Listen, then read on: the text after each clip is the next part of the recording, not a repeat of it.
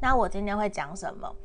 呃，你们两个人交往相处的状况，哪里需要注意的？还有接下来可能的发展，包含承诺啊、结婚啊、有没有见家长啊？还有接下来，呃，你们双方会采取，有可能会采取的一个行动，还有给你们的建议跟指引。